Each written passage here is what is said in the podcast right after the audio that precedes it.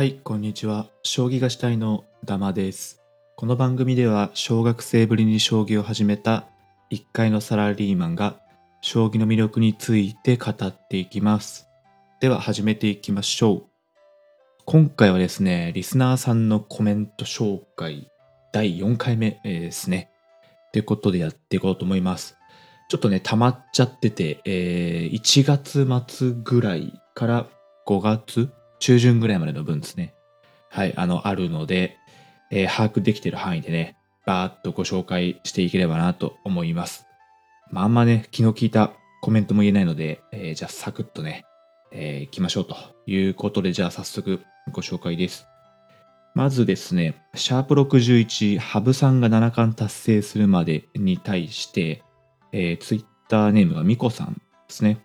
私は将棋といえば羽生さんなので、お聞きできてよかったです。藤井さんの凄まじさはテキストから伺い知るのみですが、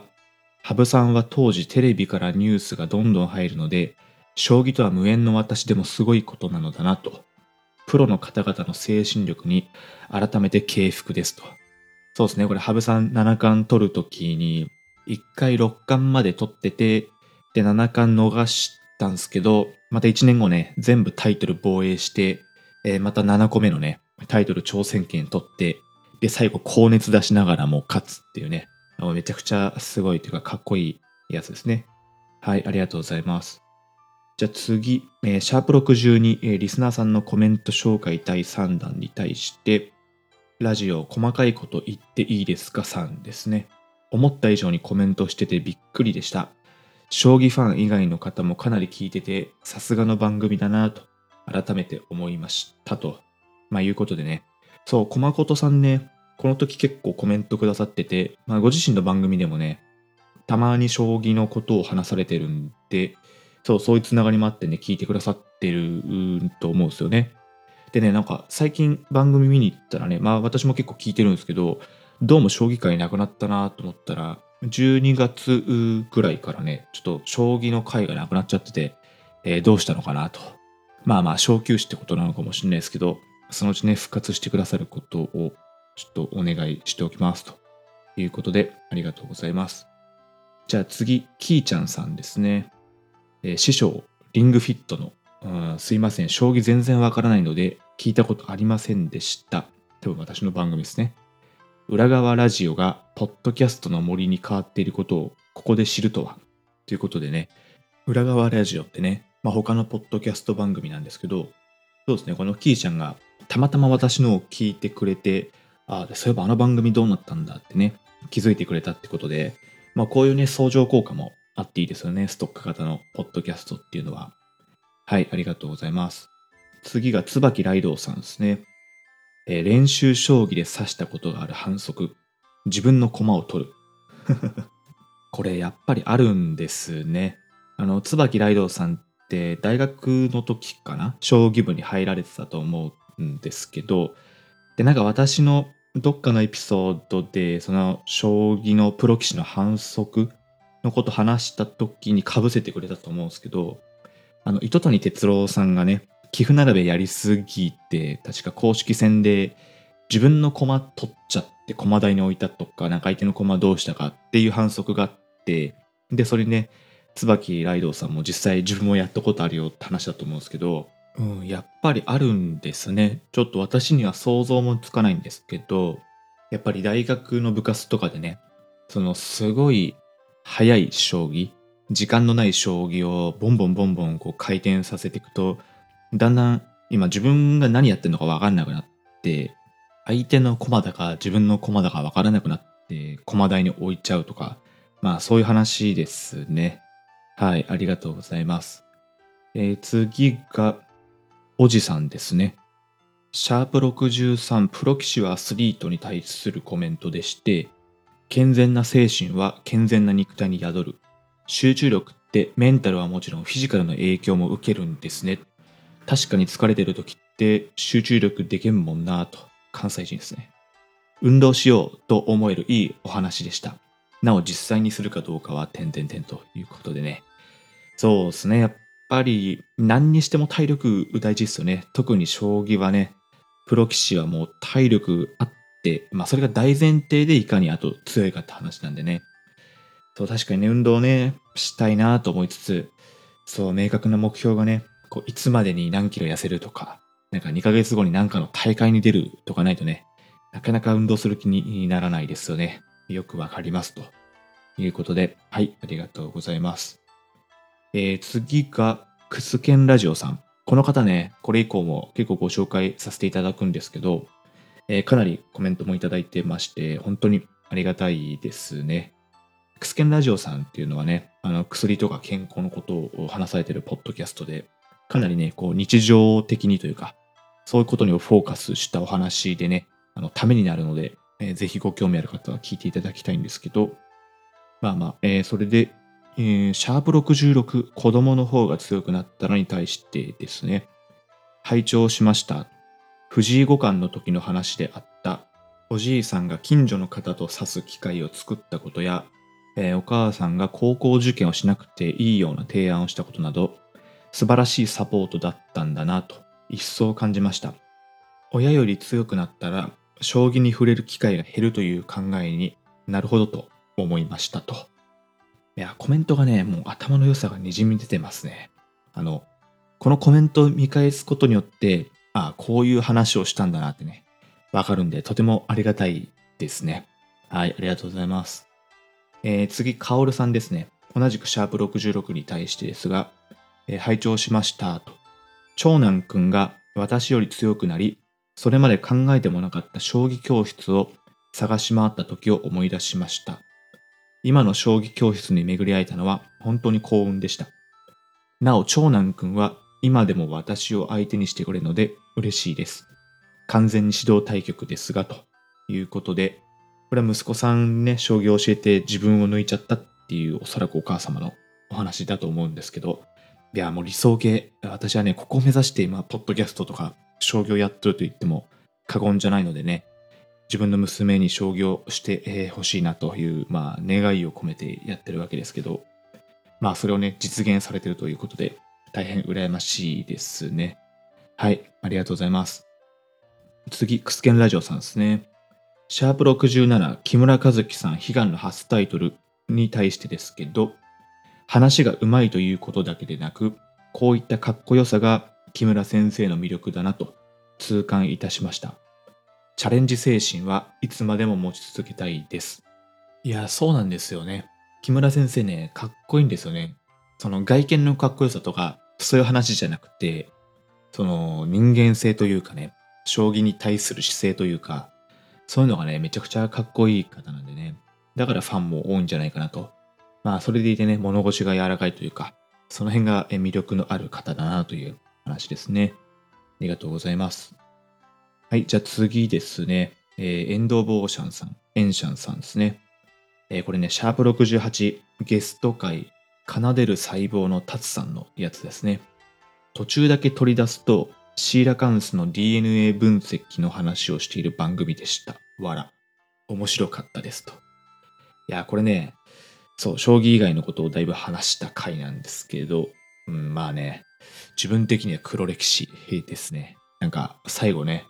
なんだ、漫才みたいなこともやったしね。あの、いきなり生物のこと話して、こう、しどろもどろに、えなったんですけど、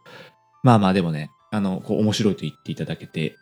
えー、かつね、まあ私も普段使わないような頭を使えたので、えー、かなりいい体験でしたが、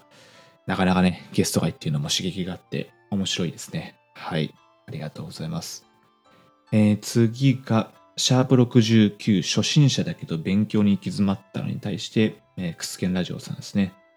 まさに勉強行き詰まっておりましたので、大変参考になりました。詰将棋の本で感動すること、確かにあるなと。詰将棋をしっかり勉強しますということで、そうですね、このシャープ69ね、初心者だけどってやつは結構コメントいただいてまして、やっぱりね、聞いてくださってる方々がえー、その辺の層というか、まあ最近将棋始めたけど、どうすんのみたいなね、ところの方が多いと思うので、やっぱそういった内容もね、えー、ちょくちょく入れられればいいなと思いますね。やっぱりもうそのある程度のレベルの方はもうね、自分で勉強方法も確立していると思うんですけど、始めたばっかりでなんとなくね、詰将棋やった方がいいとか、なんか棒銀やった方がいいとかね、言われてるけど、結局どうすんのとか、え、やるって言っても、こう、どういうモチベーションでやるのってね、わかりにくいと思うので、え、そういったところもね、あの、補足できるような、え、エピソードをね、入れられればいいかなと思いました。ありがとうございます。はい。じゃあ続いて、みこさんですね。同じくシャープ69に対して、え、お話にあったこういう状態の一人です。日々に追われていると、将棋の存在を忘れてしまう。カフェによると、チェス中のお客さんがいて、図書館に行くと、チェスをしている集団がいて、みたいな感じで、日本にいたら将棋が日常に近いのかなということでね。はい。ミコさんね、今の海外にお住まいなので、こうね、えー、チェスがね、日常にあるって話だと思うんですけど、それがね、日本に行ったら、チェスと同じ感覚で、日本で将棋やってんのかなっていう話だと思うんですけど、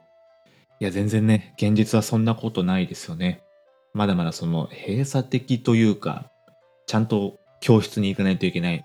道場に行かないといけないとかね。まあ、あと気軽にやるならネット対局ってことでね。日常に溢れてるかっていうと、まあ一昔前よりはね、だいぶ敷居が下がった印象はありますけど、まだまだってとこですね。なんでだろうね。やっぱり駒がちょっと平面的で漢字が書いてあって、まあ地味ってのがあるんですかね。私、チェスはちゃんとやったことないですけど、なんか駒がね、立体的で、えー、それぞれが形を持ってて、なんとなくね、こう 3D 感があるので、まあ、将棋もね、なんかそういう方向性をちょっと持たしてもいいのかなっていうのは、まあ、つどつど考えさせられるって感じですね。はい、ありがとうございます。えー、次が、ラッキーさんですね。これもシャープ69に対して、まさしく俺のことと思いながら聞いていました。3手詰めガイドブックポチッとということで、そうなんですよね。えー、3手詰めガイドブックとかね、そういうまあ、名著と呼ばれているようなものを取ってね、で、感動しながら読むっていうのは、めちゃくちゃいいと思いますね。やっぱり作業じゃなくて、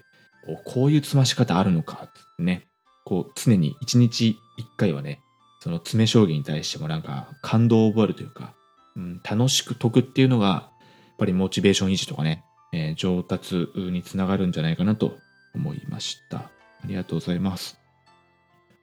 えー、次ね、またミコさんですね。ありがとうございます。シャープ68、タツさんゲスト会の時のやつですけど、コメントしようかどうかちょっと悩みましたが、正直に書きますと、DNA、抗生物質などの生物のお話、将棋よりも興味深くお聞きしました。いや、まさしくそうですね。最後は内容が頭に入ってこなくて戸惑いましたが、セリフの長さと棒読みの雰囲気、印象的でしたということでね。いや、正直に言っていただいて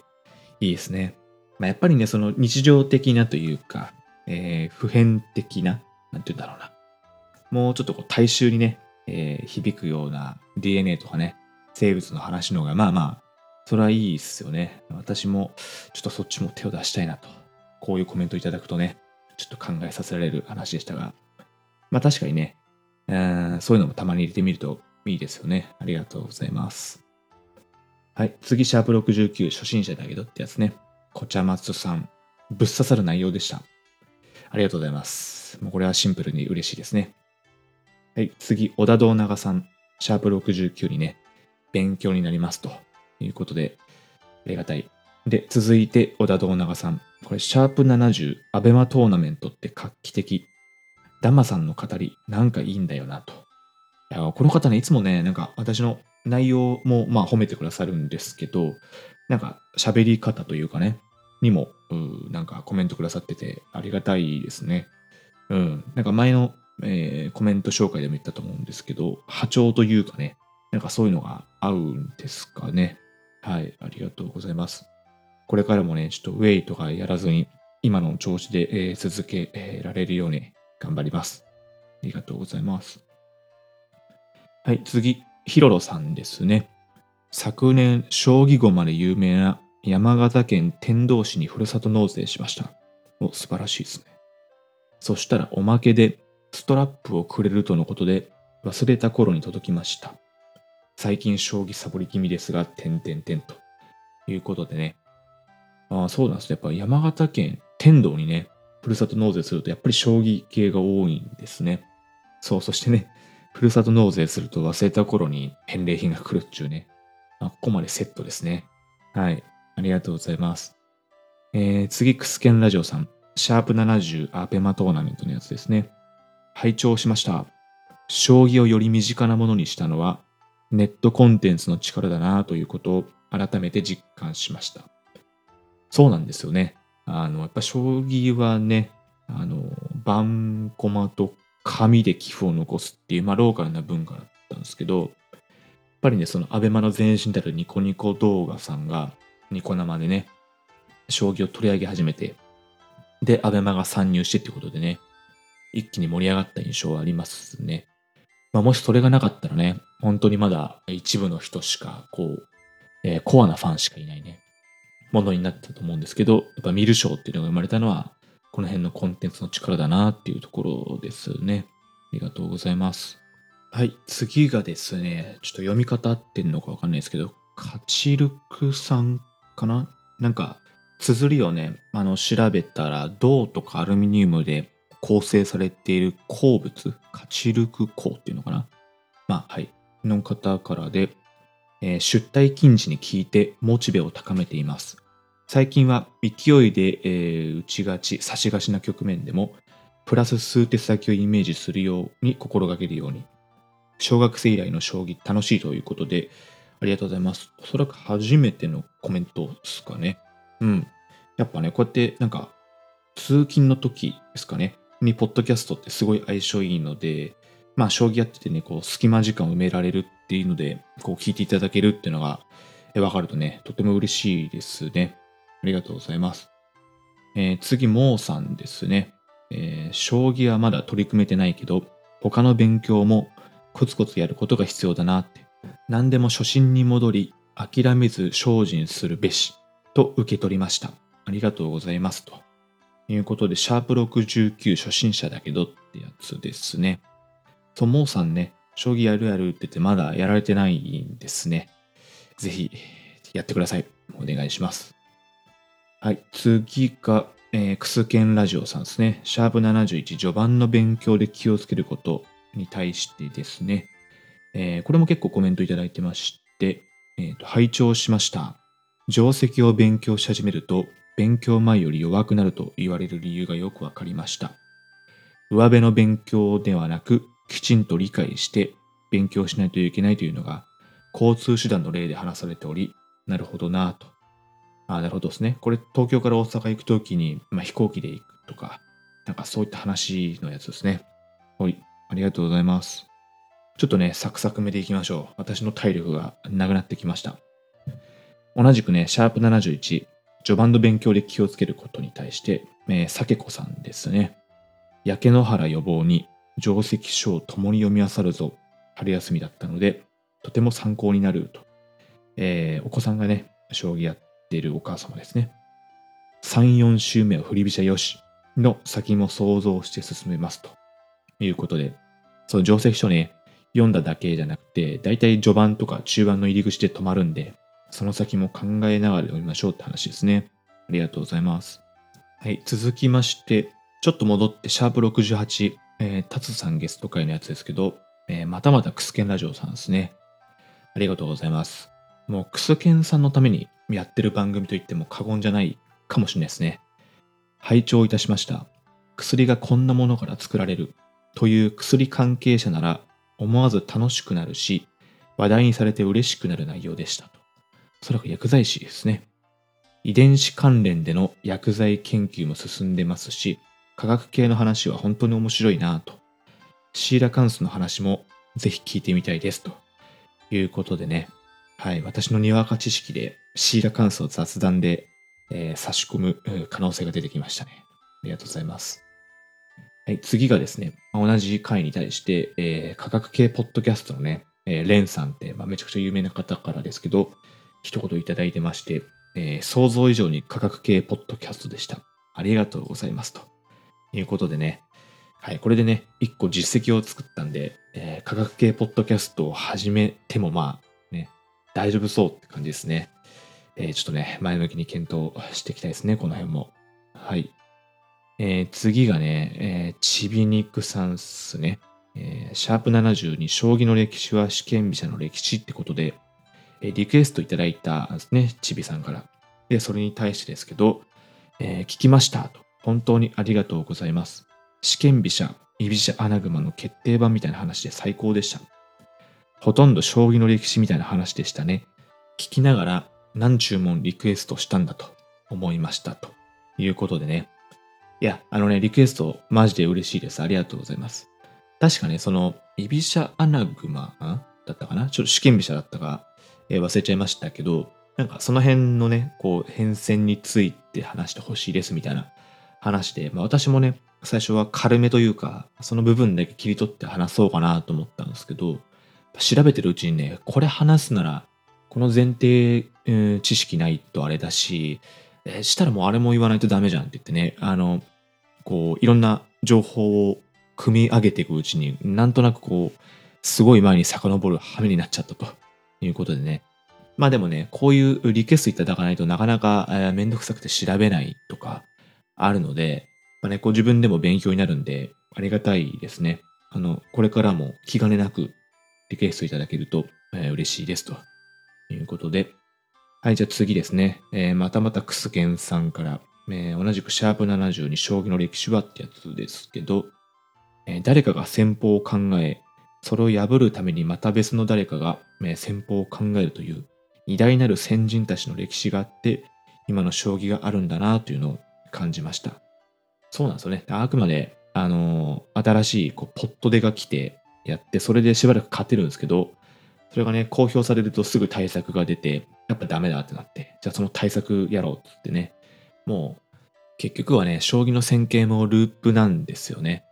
で、その中でね、あの、残る、もう例えばリーバイスの501のジーンズみたいなね、もう普遍的なものだけが残って、それが定石として定着すると。まあそういう話ですね。そういう話じゃないかもしれないですけど、まあまあいいや。はい。じゃあ次ですね。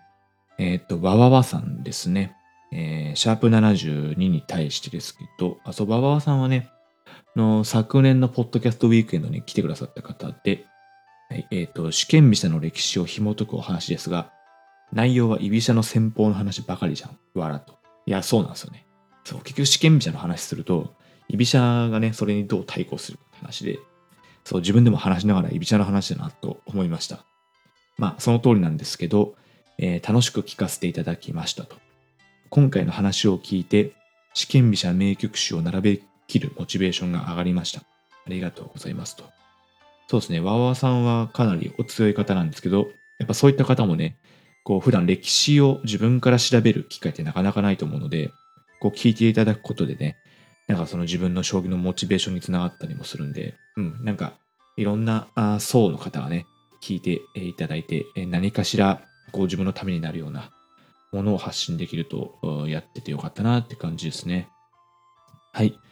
えー、次がまたまたまたクスケンさんですね。シャープ73、9戦と持久戦に対してですが、格上に対して9戦の方がいいというのはなるほどと思いました。確かに持久戦だと自信になるなと思い、勉強になりましたということで、ありがとうございます。はい。次が、シャープ74、ひたすら寄付並べって最高に対して、ちびにくさんですね。寄付並べいいですね。うちには寄付並べを邪魔する猫がいますけど、やってみますと。これはもう猫あるあるですね。えー、パソコンの前とかね、に来るってやつですけど、やっぱ将棋盤の前にも 来るんですね。あの、猫飼ってない身としては嬉しいですけど、まあ確かに寄付並べね、駒弾かれるんで、ちょっと向いてないかもしれないですね。はい、ありがとうございます。同じく、寄付並べて最高に対して、F 家さん、F 家さんって呼ぶのかな？寄付並べ、今までやったことないけど面白そう。やってみますと。そうなんですよね。やっぱ寄付並べって何て言うんだろうな。その、すぐ結びつかなそう。自分の上達に結びつきにくそうとかってね、敬遠されがちだし、やっぱりちょっとめんどくさいとこもあるんですけど、序盤、中盤、終盤ね、全部まんべんなく勉強できるんで、なんかね、その逆に時間ないお仕事されてる方とかの方が、寄付並べやった方が、詰将棋だけとかね、序盤だけってならないので、いいんじゃないかなっていうのもありますね。はい、ありがとうございます。えー、同じくシャープ74、寄付並べ最高に対してクスケンさんですね。寄付並べ、集中しすぎないでもよく、流れなどを知るためでも十分に勉強になるということで、なるほどなと思いました。えー、この、うん、将棋がしたいを聞きながら、寄付並べやりますということでね。そうですね。これは寄付並べね、集中しすぎても疲れちゃうし、って話で、その、他のことやりながら、他のこともこう耳に入ってきながらでも寄付並べもできるっていうね。こう5割ぐらいの集中力でやると、まあ、あんまり疲れないし、継続できるし、まあでも手の流れはなんとなく覚えられるし、そんぐらいでいいんじゃないって話でしたね。はい、ありがとうございます。次、シャープ75、騎士の相性。これはね、クスケンさんからリクエストいただいたやつで、それに対してコメントをいただいてるやつですね。リクエスト採用いただきありがとうございました。各先生方の異名について、なぜそう呼ばれるようになったのか、など知らないことが多く、とても楽しめました。東西の王子が受け継がれていることや、知らなかった異名も多くびっくりしましたということで。そうなんですよね。あの、もっといくらでもあると思うんですけどね。あの、言い出すとキリがないっていうか、あの、ちょっと体力なかったんでね。またこの騎士の異名を、えー、パート2とかもね、やっていきたいなと思います。ありがとうございます。はい、次が、えー、っと、あ、同じ回ですね。騎士の異名、相性に対して、えー、みたらしさんからいただいてます。えー、ダマさんが美声とか手の美しさに注目してるのもなんか面白かったです。イケメンずるいとか。個人的には天才とか見出しにされがちなこういう世界において努力が全てと言い切る鬼軍曹かっこいいってなりました。羽生先生の相手の握手で顔が曇るのもかっこいいと。ということで、そうなんですよね。あの、なんかいろんな異名があったりしてね。もうこれね、調べ出すと沼にはまるというか、もう見る賞の方にとってはね、すごいいい、いいコンテンツじゃないかなと思うんですよね。はい、ありがとうございます。えー、で、みたらしさん、あれか、ごめんなさい、もう一個コメントいただいてましたね。同じ棋士の相性に対して、面白すぎましたと。将棋は全然わからないけど、ずっと笑ってました。キャラ濃すぎる。こっちのコメントが先でしたね。すいません。こういうプロの方々って漫画かなっっていうくらいキャラとか物語性が強くて、ニュースでチラッと見るだけで驚きます。ダマさんたくさん調べてくださり、ありがとうございました。楽しかったということでね。やっぱりこの将棋そのものから外れたところね、あのやつを楽しく聞いてくださる方もいらっしゃいますね。そう。で、みたらしさんはね、今度対談しましょうってことで、あの、お話ししてたんですけど、ちょっと私の都合でなかなか時間調整できてなくてすいません。必ずね、やらせてくださいということで。はい。えー、次が、まゆらさんですね。Spotify で初めて聞かせていただきました。雨の運転、車内で聞き心地よくということでね。ありがとうございます。BGM がてらにね、使っていただけるととてもありがたいですね。で、まゆらさんはね、この後もコメントどっかでいただいてまして、やっぱ寝落ちしちゃうっていうね、あの、心地よく聞いて寝落ちしちゃうってことで、睡眠導入剤にも使っていただけてありがたいんですけど、ちょっとそうならね、あの、車で聞くとそれこそ危ないんで、ちょっとね、やめた方がいいんじゃないかなっていうのを、それを見て思いましたと。はい、いうことで、ありがとうございます。次ですね、えー、シャープ76消化試合対して、またまたクスケンさん。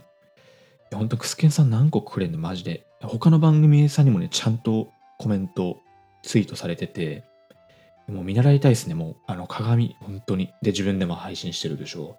う。いや、すごいですよね、その、バイタリティというか、マジで見習いたいですね。はい。で、コメントがですね、えー、拝聴しましたと。人間だからこそ難しい問題だなと思いました。多くの騎士、先生方に言い訳の道を作った米長衛生規制は偉大だなと感じました。そう、これはね、あの、自分勝手は負けてもどっちでもよくて、もう相手人生かかって大一番。まあそういう時こそね、あの、真剣にやって相手をぶちのめしなさいというね、米長哲学の話ですね。はい。ありがとうございます。じゃあ次最後ですかね。